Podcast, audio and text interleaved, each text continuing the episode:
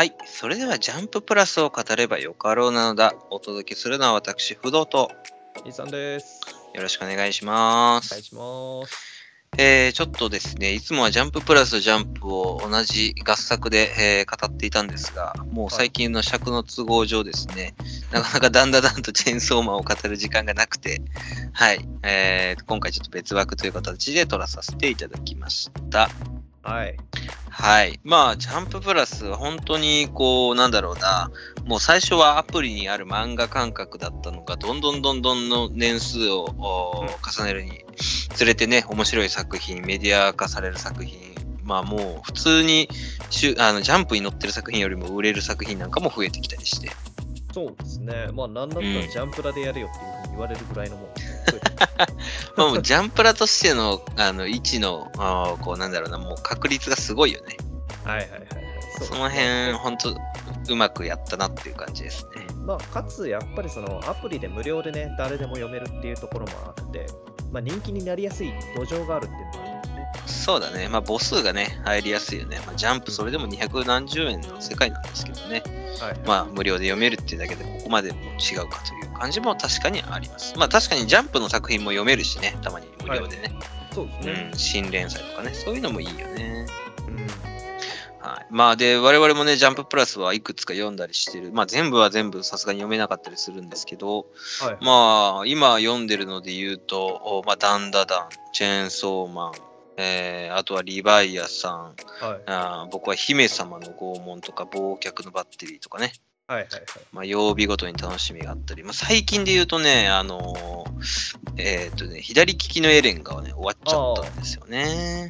ついに終わったんですね、あれも。はい長かったですよね。長かったですね。結構連載長かったし、まあすごく、なんだろうな、心震わせてくれる作品だったなって改めて。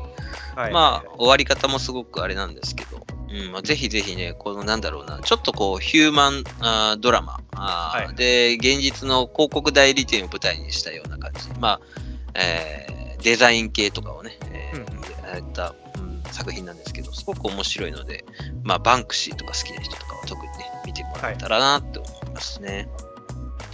ミスさんは何かあります？そうですね。まあ僕は不動産ほどいろいろ見てるわけじゃないですけど、まあ例えばあの株式会社マジルミアとかね。はいはいはいはい。うん。これも人気出ててるよね。そうですね。結構面白くて、その魔法少女っていうのが、まあ、職業として確立された世界で、まあその中でそのベンチャー企業が、あーまあどんどん会社を大きくしていこうっていう風な話になるわけなんですけど、まあうんうん。結構そのこれもヒューマンドラマ的な感じで各キャラクターの個性だったっていうのが豊かで、うん、いろんな人の魅力っていうのが分かりやすい漫画なんですけれども、まあ、その中でそのベンチャー企業としての技術力だったりだとか、逆に大手の強みみたいなものとかを見せられたりだとか、まあ、なんて言うんでしょう。本当にあの、現実世界の企業間のやり取りだとか、企業としての動きだとかっていうのを、結構見せてくれてるんで、まあ、本当に面白いですね。社会人の方が結構楽しめるんじゃないですかね。うん、割となんかそういう会社間のやりとりが生々しかったり、リアル感がね、あったりするんですね。まあ結構キラキラしてるところはあるんで、そんなことないやろみたいなものもあるかもしれないですけど、まあうんそこは漫画としてね、結構楽しめる感じに作ってくれてますね。そうね。まあ、あと僕はこう紹介させてもらえるとすると、頭を空っぽにできるのはもう姫様拷問の時間ですね。ああ、これはね、はい、もう脳死状態で、もうひたすら読み続けれますね、これはね。えー間違いないです。もうまあこれこそ老若男女に受けるような漫画ですよね。そうだね。うん。なんかもうなんやかんや火曜日にこれ見るのが割とだんだんだんとこれ見るのが楽しみになってますね。まあ週刊連載でやってくれるっていうのもあーあるんですけど、うんはいはい。まあ、なんかすごく癒されますね。うん、本当に癒しですね。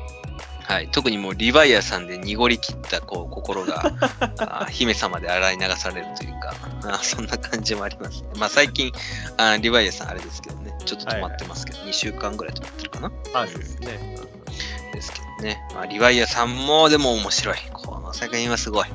そうですね。ちょうどその止まっちゃった週のあたりから、おこれは面白くなりそうやなっていうのが来ましたからね。そうだね。もうこっから怒涛の勢いやでみたいなところなので、まあそこが一番今ね楽しいところですね。こっからがね、はい。まあそんなところで、まあいっぱいね、あるこのジャンププラスの楽しみな作品。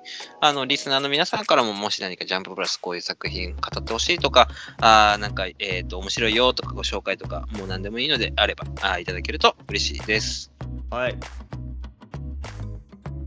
はい。それでは、あージャンププラスのダンダダン第74話、学校へ行こう。第75話、あーやべえやつに遭遇。第76話、どうするこいつという、なんかタイトルも割と、あれだな、ざっくり。それはいつも通り。まあそうだね。何々じゃんよとかはね、多いんだけどね。はい。まあ、あー74話までは、あーゴモラみたいな怪獣の、まあ、バモラちゃんかな。はいはいを、おまあ、なんとか倒し、その後、バモラちゃんを家に、まあ、招き入れ、まあ、美少女の中身がね、綾波レイみたいな、美少女であるとともに、こう、一緒に学園生活に、えー紛れ込んでいくと。はい。まあ、そんなまたヒロインが一人増えた展開です。ね。あの、まだ言葉は通じないですけど。でもなんかこの片言の綾波レイじゃないけど、この可愛さ、なんか純白な可愛さ？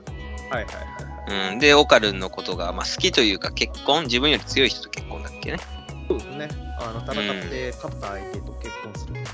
っていう、なんかね、そういう、なんだろう、ちょっとこう、いい名付けじゃないけどさ、そういうキャラクター設定みたいなところもまたこう、あももちゃんとか、あアイラにも火がつくというところで、また、あいい、なんだろうな、スパイスですよね。はいはいはいはい。そうですね。まあ、第3の恋敵が出てきたということで。ねオカルン、ほんと何人たぶらかすんだろうっていうぐらい、まあでもオカルンなんかもうどんどんかっこよくなってきてるから、まあなんか、いいかって思っちゃうね。まあ、ある程度モテる理由も分かってきました、分かってきたよね。なんか最初はもう本当に冴えないって感じなんだけど、なんかもうかっこいいんだよね、オカルンね。もはや。慣れてきたのか変身後は間違いなくかっこいいんですけど、変身前もかっこいいですからね、最近。そうなんですよ。最近変身前もかっこよく書かれてる気がするんですよね。これは目の錯覚なのか、さ作者の 力量なのかわかんないんですけど。はいはいはい。まあそんなところで、まあ、作品的にはあストーリー的にはモモとね、えーバモラちゃんがあー学校へ行く道のお寄り道寄り道じゃない、近道。うんうん、そして、えーまあ、廃墟を、ね、通っていこうとするわけですけれども、すごい廃墟が街の中にあるもんだなと。そうですね。すげえビル群の 廃墟ですけど。ね、軍艦島みたいなね。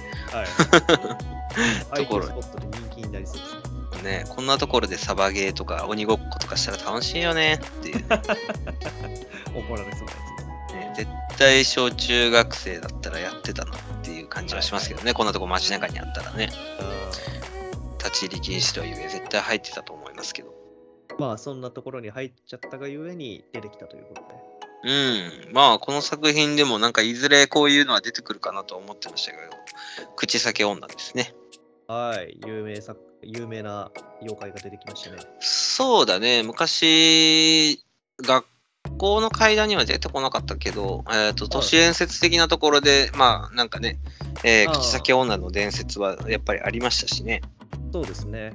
い誰しも聞いたことあるでしょうね、この妖怪。そうだね。まあでもなんか口先女って、まあこのビジュアルの怖さが一番で、あと何していくんだろうみたいなところは分からなかったわけですけど、はいはいはい。うん、今回のあのダンダダンで言うと普通にパワーが強いっ。びっくりするぐらい強かったですよね。そうですね。普通にパワー型っていうね。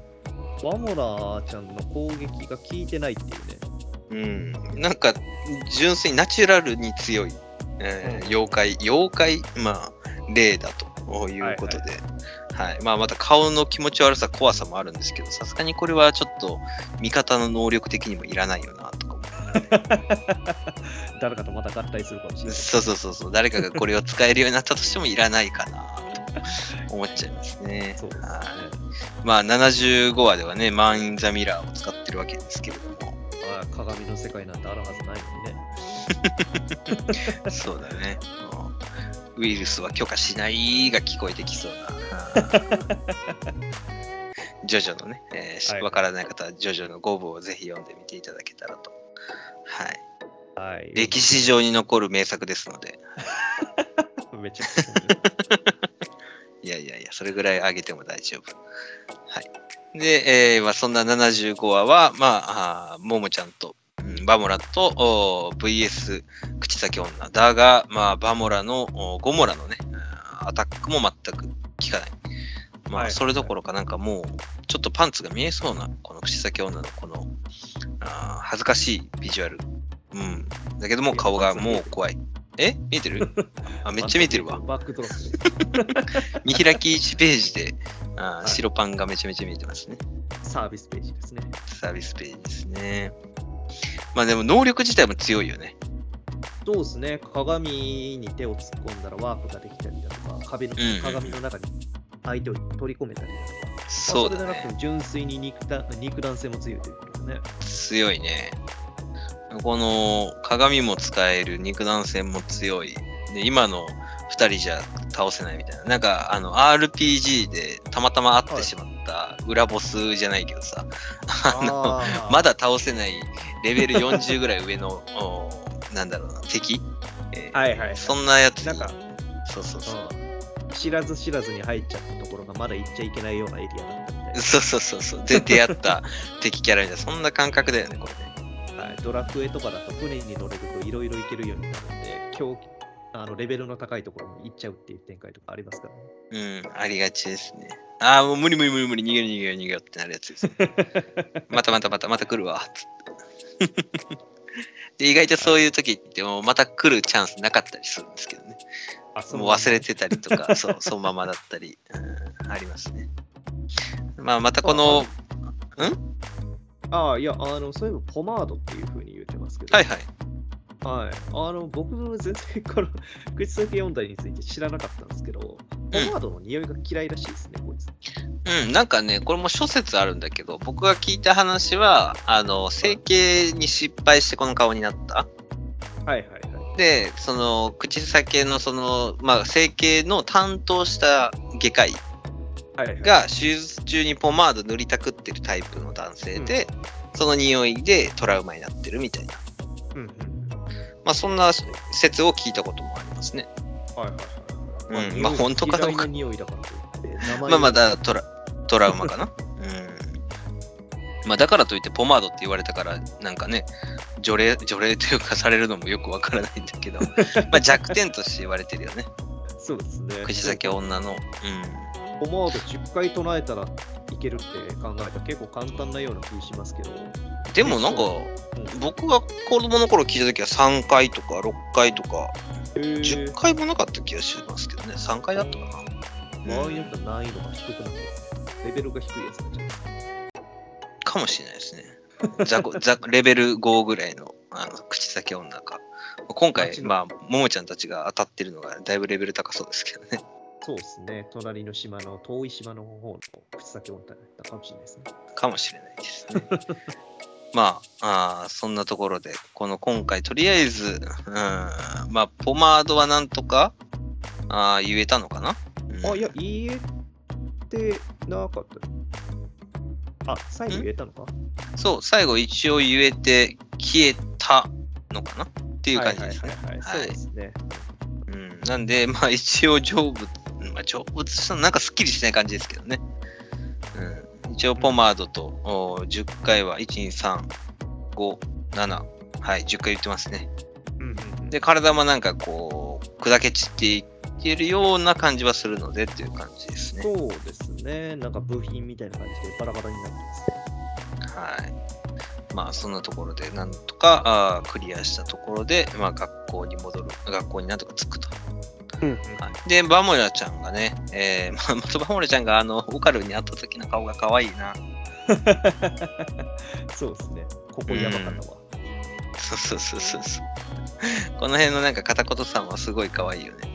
はいはい。ちょっとずつ覚えてそうなんですよ。だんだんバモラちゃんとコミュニケーション取れるっていう風になるのも可愛いし。で、また C 組に入ろうとするアイラちゃんとモモちゃんと止めようとする委員長。この委員長は間違いなく今後出てくるんじゃないですかね。え？うん委員長はでもなんかこの、なんだろうな、ちょっと線が引かれてて、このモブキャラとしての地位がいいですね。ちょうど、ちょうどいいあー距離感じゃないですか？はいはいはい。でも、もしかしたら委員長が口先女になっちゃうかなと。何それ？あああ、そういうことね。ああ、そういうことね。ね。ああ、その、うんいや、いらうんいらないうんどうだろうね。まあまあまあ、その辺は、タツ先生の手腕だな。そうですねまあどういうストーリー展開だよね。うん。まあまあ、そうだね。確かにバモラちゃんの問題が今後どういう感じになってくるのかわかんないけど、またちょっと違う展開、支援症じゃないけど、新しいあれに入りそうだね。そうですね。うん。うん。まあ少しラブコメ感も出るのかもしれないですね。はいはいはい。まあいろいろとまだまだ触れられてないところとかもありますからね。そうだよ。地底人の問題も解決してないっていうのに僕は7巻を読んでまた改めて思ったので。そうですね。あいつはどうだったの？か。あと宇宙人もね、あのやりやってましたから。そうだね。それもあるね。うんまあ、あー単行本7巻も発売されましたので、あ非常に面白いので、皆さんもまた単行本の方も買ってみてください。はい。表紙が何よりかっこいいよね。表紙いいですね。表紙めちゃめちゃいい。うん。はい。しゃれてる。しゃれてます。はい。そんなダンダダン、次週もあー楽しみにしていきたいなと思います。はい。それでは続きまして、チェーンソーマン、えー第104話ネタバレ、第105話灼熱ということで、えーまあ、朝ちゃん、うん、デンジたちの物語もさておいて、アニメ化の方が10月11日から放映開始。うん。はい、ということで、まあ、この前ね、トレーラーの方も YouTube 等にも上がってました。まあ、どんなあーアニメになるのか。まあ、やっぱり、チェーンソーマンのあの、躍動感がどう描かれるのかみたいなところがね、はいはい。まあ、非常に注目されるわけですけども、すごかったね。いやー、いいですね。めちゃめちゃかっこいいよね、あのトレーラー。おー見栄えがすごいですよね。こんなにアニメうまいこと作れんねんなと思いますもん。ほんまかいなって言いたくなるよね。ほんまに本編もこのまんまかって言いたくなるけど、でも、きっとそうなんだろうなってそうですね。一瞬のワンカットだけじゃないんやねっていうことです。そうやね。何よりも最初の津田さんのやっぱ声の入りがもう最高やね。はいはい。騎士ですね。岸辺のね、キャラクターで出る。もうちょっとでも津田さんメインキャラでも出てきてほしいなって。岸辺出てくるのちょっとあれじゃないですか。まあ後半ですね。そう。津田さんもっと最初から欲しかったなっていうのは、まあ、ただの予告を聞いての感想ですけど。言うても前半で出てくるキャラ大体死にますから。まあね。まあ、それはそうだね。まあ、あとでも、牧間さんの声が意外と可愛かったね。ああ、そうですね。それは最初のトライ、えートレーラーのタイミングでも言われてましたね。牧間さんの声が結構高いと。そうだね。まあまあ、会うのは多分聞いてたらすぐにあれなんだろうけど、うんうん想像してたやつよりっていうやつやつだね。そうですね。クールビューティーな、うんちょっと声低いタイプかと思ってたんで。うん、でも、デンジのやっぱり、うん、声はいいね。ああうんすごく合ってた。イメージイメージ通りですね。なんで、まあ、11日の第1話が、まあ、非常に楽しみだというところと、はいはい。やっぱアニメ化っていうのがね、あーすごく、もうアニメ化するんだ、チェンソーマンっていう、あれですね。こんな、そうそうそう、ようやくかって感じもあるし、こんなにこう、なんだろうな、いろいろ社会的にも描写的にもさ、はいはいなかなか攻めた 作風なので、うん。まあそんなところでチェーンソーマンのまあ第2部104話、は105話はですけれども、おまあ、はい前回、えーコウモリの悪魔、ゴキブリの悪魔に、えー追いかけられた、あーまあ、夜ちゃん、朝ちゃん、ゆうこちゃんうん。あーに対して、まあ、デンジがね、えーまあ、介入してきて助けてもらった、チェーンソーマンに助けられたと。はいはい。まあ、そんなところで、えー夜的にはあー非常に、えーなんだろうな、不甲斐ないというか、うんあー自分に怒ってますね。そうですね。なんでしょう、あの、夜が結構、この104、105で、なんでしょう、ちょっとおバカな感うん、じの、うん、可愛い感じのキャラに見えてきましたね。そうだね。夜ちゃんのなんかキャラクター性がすごく、なんだろうな、あこういうキャラ設定でというか、こういう感じでいくのねっていうところですね。まあ、もともと戦争の悪魔なんで、結構こう、イフの対象としてはい。あーあったんだけれども、だんだんこう、マスコット的なところになってきたの。で、なおかつ、朝ちゃんの方が、あーなんかどっちかっていうと、こう、最初やばいやつなのかなと思ったら、割とまともになってきたというか、確かにそうですね。うん、っていうところですね。まあまあ、デンジの方はもう相変わらずモテたい、チェーンソーマンってばらしたい、ちやほやされたい、はいはうん、それだけを 目的として、のらりくらりと学園生活を送ってるっていうところは、まあさすがデンジ。い。まあ、104話の登場もなかなかひどかったですけどね。104話の登場もそうだし、あの、朝ちゃんにチェーンソーマンであることを暴露するまでのこの経過も非常にバカバカしいよね。そうですね。でも、これ吉田もなんでね、朝ちゃんを紹介したのかっていうのはちょっと気になりますけどね。まあもう適当だろ適当なんか、ちょっと怪しんでそうですけどねう。。うん。まあでも読ん読んでたんかもしれないね。もうデンジがアホだから、このチェーンソーマンって、俺はチェーンソーマンなんだって言ったって誰も信じないっていうところにかけたんかもしれないですね。はいはいはいはい。まあ、逆にチェーンソーマンとしての候補として外してくれると思うかもしれない。そうそうそう、逆にね。まあ、だってここまでアホだとは思わないもんね。間違いない。うん。チェーンソーマンに関しての情報は当たり前ですけど、デンジはね、全部知ってるわけですけども。ええはい。なんであんたにそんなことわかるわけって言われて、そう俺がチェーンソーマンだって。ね。まあ、食べたとしても一人だけ人を食ったっていうのは、この辺の裏情報まで知ってますから。そうですね。生姜焼きにしましたからね。え まあ、そんなところの情報と、ダサって言われる最後の締めくくりとね。え かわいそう。本当に。まあまあ、でもなんだろうな。このチェーンソーマンの自体の物語は、デンジが不幸になればなるほど面白い感は確かにあるんだよな。かわいそうだけど。まあね、まあこれぐらいの不幸感やったらまだいい。笑えるからね。うんうん。私まあ、デンジの、なんだろうな、デンジが不幸になるというよりかは、デンジの思い通りにいかない展開の方が面白い。それはそうですね。うん、っていうところかな。まあでも、夜は、あのね、あの、素直なんで、はい、信じてますからね。うん。まあ、正解なんですけど。はい。そうですね。この場合はバカな方が正解でしたね。この方は、そうですね。相手がバカですからね。はい、えでも、朝ちゃんにも、チェーンソーマンのファンと名乗って、さらにシャツも着てて、その上でうんチェーンソーマンって名乗ってたら確かにダサいですからね。だいぶね、痛いよね。まあ、それだけ見るとね。まあ、そんな朝ちゃんはね、友達思いな、ゆうこちゃんのところに、まあ、行くわけですけども、ここはなんか、ほんと読んでて、久々にゾワッとしましたね。そうっすね。うわーって感じでしたね。あのー まあ、第1部のあの扉を叩くノックの展開。ああ。あそこもチェーンソーマンで僕もすごくゾワッとしましたけど、ここもかなりまたこう鳥肌が立つような展開で。はい。まあ、なんか穏やかな2人の会話で話が進むのかなと思ったんですけど、まさかのゆうこちゃんからのこのね、うんカミングアウトがね。カミングアウトがね、もうなんかもう見逃しそうだもんね、これ読んでて。はいはいはい。ああ、そういう感じね。まあまあ、二人で楽しく喋るのね、みたいな。仲いいね。